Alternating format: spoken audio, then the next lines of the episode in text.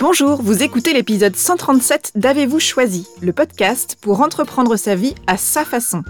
Je suis Oriane Savouré-Lucas, sérielle choisisseuse et coach de vie choisie.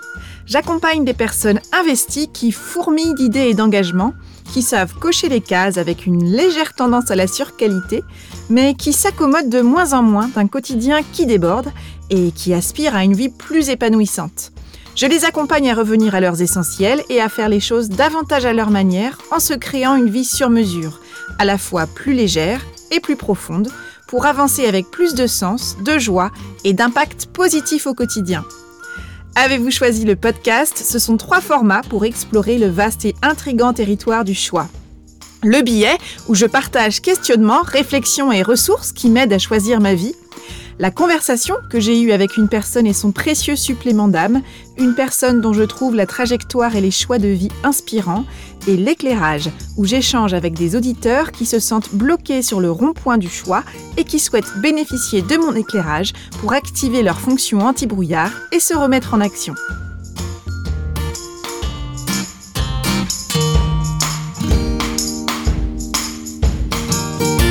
Si vous pensez qu'il est temps pour vous d'appuyer sur pause et de prendre le temps de revenir à vous, de faire le point sur vos essentiels et sur ce que vous voulez vraiment pour clarifier la suite de votre chemin, sachez que j'accompagne un petit nombre de personnes en coaching, en présentiel à Angers ou en visio dans la France entière et à l'étranger.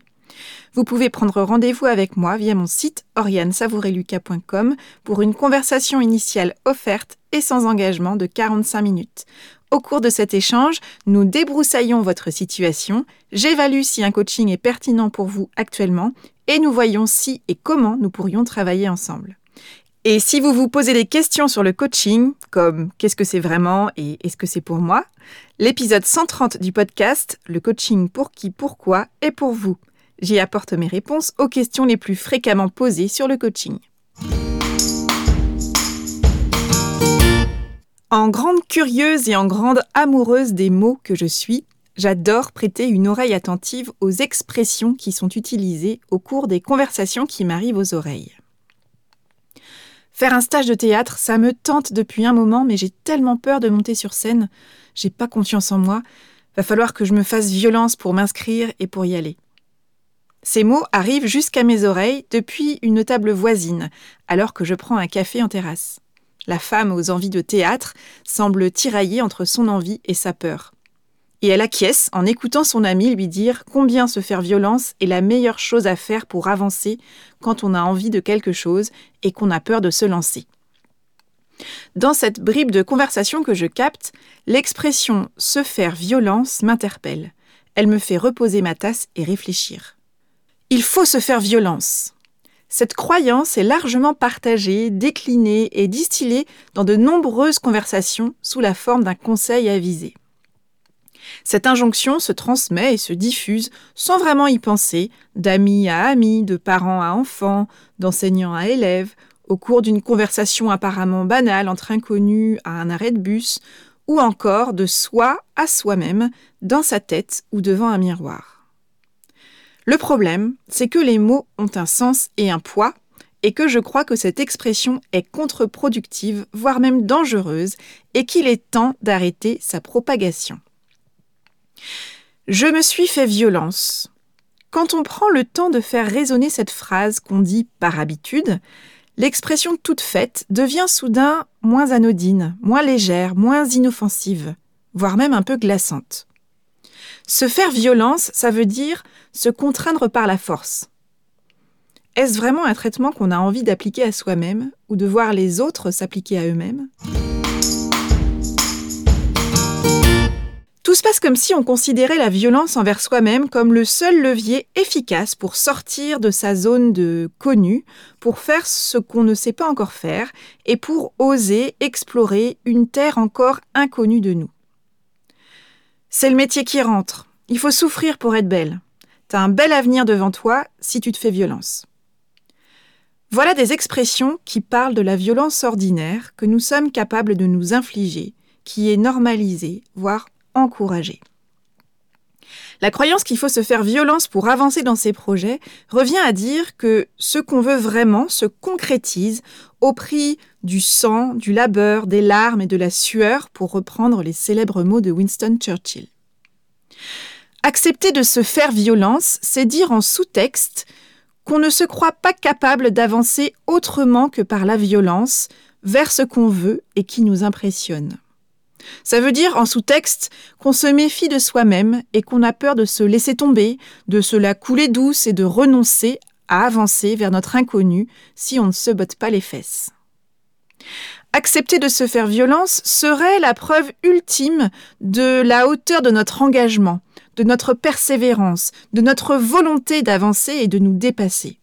Se faire violence serait un gage d'efficacité, une assurance de mettre toutes les chances de son côté pour réussir à une époque où, fort heureusement, les voix s'élèvent de plus en plus nombreuses et de plus en plus fortes pour condamner les violences faites aux personnes, à une époque où la lutte contre les violences est un mouvement qui prend enfin de l'ampleur et de la puissance, ne serait-il pas temps de ne plus tolérer la violence contre soi-même dans nos mots, dans nos gestes, dans nos comportements, dans nos actions? Atteindre un résultat ne devrait pas se faire au prix de la violence, y compris contre soi-même. On peut se donner les moyens de réussir autrement qu'en se faisant mal. Derrière un il faut que je me fasse violence, on entend si je ne me fais pas violence, je vais rester sur place, je vais me complaire dans mon confort habituel et rien ne va bouger. Bien sûr, nous avons envie d'avancer dans nos projets et cela requiert bien sûr de la mise en mouvement. Mais il me semble important de comprendre que nos mots ont du sens et du poids et qu'il existe un autre chemin que celui de la force, de la contrainte, de la violence contre soi pour avancer en gardant le cap. Au lieu de se faire violence, je vous propose d'envisager une alternative plus efficace. Se faire confiance et se concentrer sur sa force intérieure et refuser la violence et la douleur au profit de la confiance et de la douceur. Quand on avance vers l'inconnu, on a besoin de mobiliser une énergie importante pour s'extraire de nos schémas et de nos fonctionnements habituels. Aller vers l'inconnu, cela fait envie et cela fait peur, et c'est ce conflit intérieur qui rend difficile notre mise en mouvement. Dans les faits, la violence qu'on s'inflige est une énergie bien peu porteuse pour se mettre en mouvement durablement. Face à la violence des mots qu'on se balance à la figure et dans nos passages en force contre nous-mêmes, on se crispe, on résiste et peu à peu on s'abîme. Bref, on ne se rend pas service. Et insidieusement et ironiquement, notre réservoir de confiance, dont le niveau n'est pas toujours très élevé, s'assèche peu à peu. Je crois donc que nous avons besoin de poser les trois choses suivantes. Premièrement, la croyance qu'il faut se faire violence est erronée, inefficace, souvent contre-productive, voire nuisible, et repose sur notre mauvaise compréhension de ce qu'est la confiance en soi. Parce que ce sont bien les personnes qui n'ont pas une grande confiance en elles qui essaient de se convaincre qu'il faut se faire violence, n'est-ce pas? La confiance faisant défaut, la violence serait donc le moteur à activer pour réussir à avancer? Deuxièmement, la confiance en soi se construit dans l'action. La confiance n'est pas une qualité que nous avons ou pas reçue à la naissance. Non, la confiance en soi, c'est une action. D'ailleurs, on dit se faire confiance ou faire confiance, n'est-ce pas? Notre confiance, c'est la somme de tous nos succès passés et de toutes les leçons que nous avons tirées et que nous avons intégrées et capitalisées de nos expériences passées. C'est à nous donc d'entretenir notre mémoire de ce que nous avons déjà su faire d'audacieux et d'innovant. Car ces souvenirs, ces mémoires, ce sont autant de forces vives que nous pouvons mobiliser à nouveau pour un tout autre projet. Troisièmement, pour s'engager vers l'inconnu, nous avons besoin de toutes les ressources qui peuvent nous donner des ailes, pas de celles qui nous coupent les pattes. S'autoriser à faire des essais, des erreurs, des ajustements, des apprentissages, c'est accumuler des graines de confiance qui font pousser et repousser nos ailes d'audace et de courage. Alors, concentrons-nous sur notre force intérieure et osons démarrer quelque part. Chaque jour, je choisis le courage plutôt que le confort. Voilà un mantra qui m'accompagne chaque jour et dans chacun de mes projets. Je l'emprunte à l'inspirante Brené Brown, cette géniale chercheuse et conférencière américaine, connue pour ses travaux et ses prises de parole sur la question de la vulnérabilité, du courage ou encore de la honte. Oui, nous voulons avancer dans nos projets le plus efficacement possible. Brené Brown nous propose le courage comme moteur pour avancer vers cet inconnu qui nous inspire et nous impressionne en même temps, et pour s'extraire de notre tendance à nous recroqueviller dans le confort ankylosant de notre zone de connu. Pour avancer vers l'inconnu efficacement, ce n'est pas de violence pour contrebalancer notre méfiance envers nous-mêmes dont nous avons besoin. Nous avons besoin de courage et d'encouragement, c'est-à-dire d'avancer avec cœur et avec du soutien. Étymologiquement, avancer avec courage ne veut pas dire avancer sans peur, mais avec ses peurs et avec cœur. Pour avancer efficacement dans nos vies et dans nos projets, nous avons tout intérêt à ne pas avancer dans la méfiance ni la défiance envers nous-mêmes, ni même dans la violence contre nous-mêmes, mais avec confiance en notre force intérieure. Nous avons intérêt à ne pas avancer contre soi, mais avec soi. Devenir son meilleur allié, voilà donc l'enjeu pour avancer vers l'inconnu, non pas sans peur, mais avec cœur, avec bienveillance et sans complaisance, avec bienveillance et exigence envers soi-même. Se faire confiance, avancer avec ses forces et ses failles, et prendre sa responsabilité pour agir, voilà la meilleure façon de marcher. Mettre un pied devant l'autre avec affirmation, confiance, sans violence, et recommencer. La douceur est toujours plus efficace que la violence.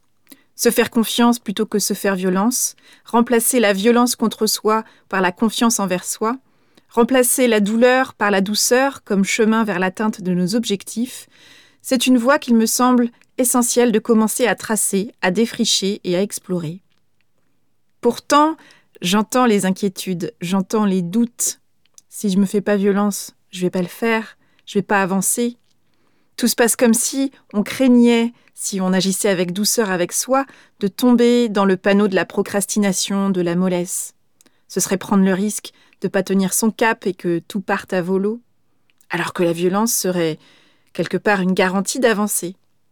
La douceur est toujours plus efficace que la violence, et c'est Jean de La Fontaine qui nous l'explique clairement.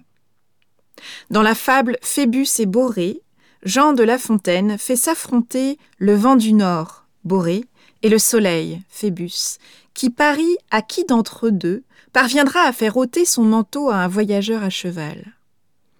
Après avoir tempêté sans succès sur le voyageur qui se recroqueville sur son manteau et résiste, le vent laisse la place au soleil, qui, en quelques rayons, parvient à faire tellement suer l'homme que celui-ci quitte son vêtement. Et Jean de La Fontaine de conclure Plus fait douceur que violence. Et si, au lieu de vous faire violence, vous faisiez le choix conscient et éclairé d'avancer avec confiance, qu'est-ce que cela donnerait? Dans quel domaine ou à quel sujet avez-vous tendance à vous faire violence actuellement?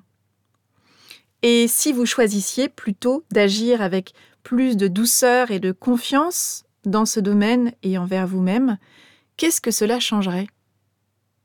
Par quoi choisissez-vous de commencer? Voilà, c'est fini pour aujourd'hui. Merci d'avoir écouté l'épisode jusqu'ici. J'espère qu'il vous a plu. Si c'est le cas, eh bien dites-le moi avec une constellation d'étoiles et un commentaire sur la plateforme Apple Podcast par exemple. Vous avez sans doute en tête au moins une personne que cet épisode pourrait intéresser, voire éclairer, alors partagez-lui le lien d'écoute. Votre bouche à oreille, vos étoiles, vos commentaires en ligne, c'est vraiment le plus précieux des soutiens que vous pouvez m'apporter dans ce projet. Vous retrouvez tous les épisodes du podcast sur mon site oriansavoureluca.com et sur toutes les plateformes de podcast. Pensez à vous abonner à la newsletter d'Avez-vous choisi Vous serez ainsi informé dès la publication d'un nouvel épisode et vous recevrez également la graine de la semaine. C'est une graine que je sème au vent par mail chaque lundi sous forme de réflexions et de questions. Une graine que je vous invite à faire germer au fil de votre semaine. Si vous souhaitez participer à l'éclairage d'Avez-vous choisi, c'est très simple. Vous complétez le formulaire en ligne Postuler à l'éclairage qui est disponible sur la page podcast de mon site. Je vous répondrai dans les meilleurs délais. Je vous souhaite une excellente semaine et je vous dis à bientôt pour un nouvel épisode d'Avez-vous choisi. Et d'ici là, qu'allez-vous choisir?